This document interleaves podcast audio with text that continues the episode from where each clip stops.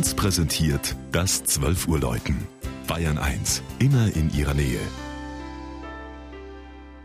Es ist 12 Uhr. Das Mittagsläuten kommt heute aus Oberkrumbach in Mittelfranken.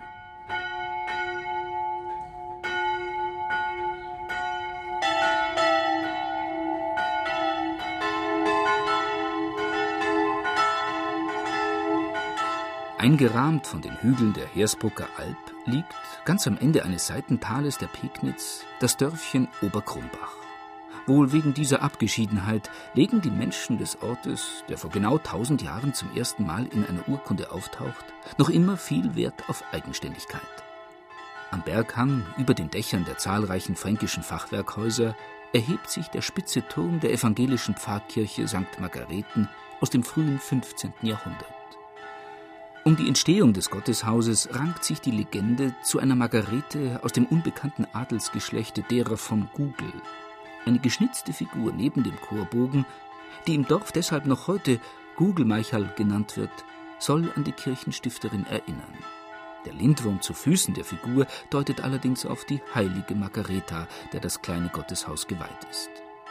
Die Statue war vermutlich Teil eines Seitenaltars aus vorreformatorischer Zeit.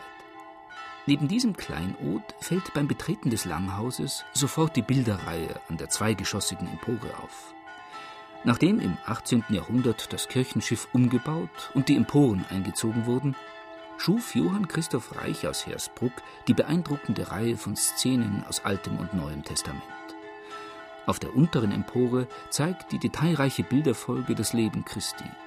An der darüberliegenden Empore ist unter anderem der Sündenfall oder das Gleichnis vom verlorenen Sohn zu sehen.